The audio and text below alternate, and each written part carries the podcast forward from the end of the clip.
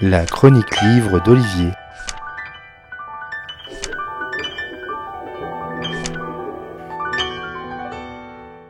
Aujourd'hui, on ne peut imaginer qu'en voyant un film au cinéma ou à la télé, celui-ci soit complètement dénué de dialogue, d'échanges verbaux entre les personnages.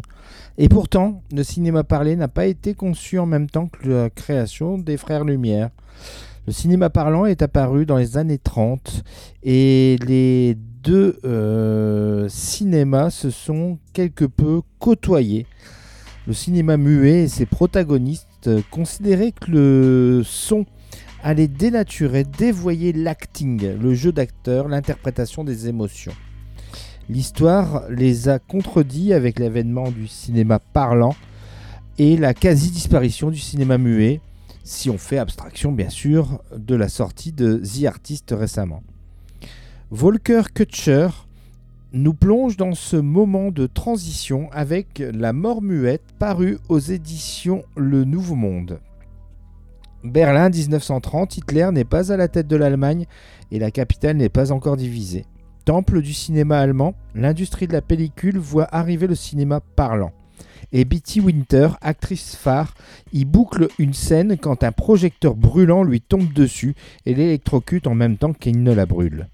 Face à cette mort tragique, la police berlinoise mandate le fin limier commissaire Géréon Rath pour éclaircir les circonstances de cette mort. Et son enquête va le pousser à explorer la mutation du cinéma avec les anti contre les pro-cinéma parlants. Et si cet accident n'était qu'un moyen pour entraver l'avènement du cinéma parlé.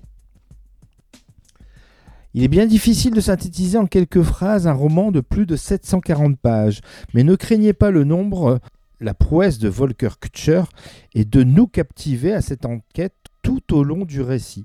Il déroule méthodiquement l'enquête du commissaire Rath sur une dizaine de jours d'une manière très exhaustive.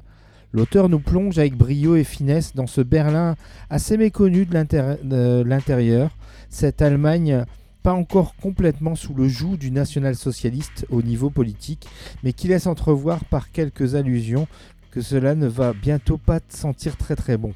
Même si le personnage de Géréon Gratt n'est pas d'une épaisseur exceptionnelle, il est suffisamment étayé et ses difficultés avec la hiérarchie le rendent hyper attachant.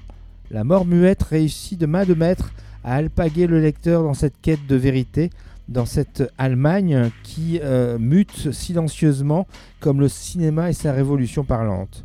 Une belle découverte que cet écrivain allemand, auteur euh, notamment du Poisson mouillé, son précédent roman, où le commissaire rate officier déjà et qui a inspiré l'écriture de la série Babylone Berlin que vous pouvez trouver sur différentes plateformes. Voilà donc une belle euh, découverte que ce long roman.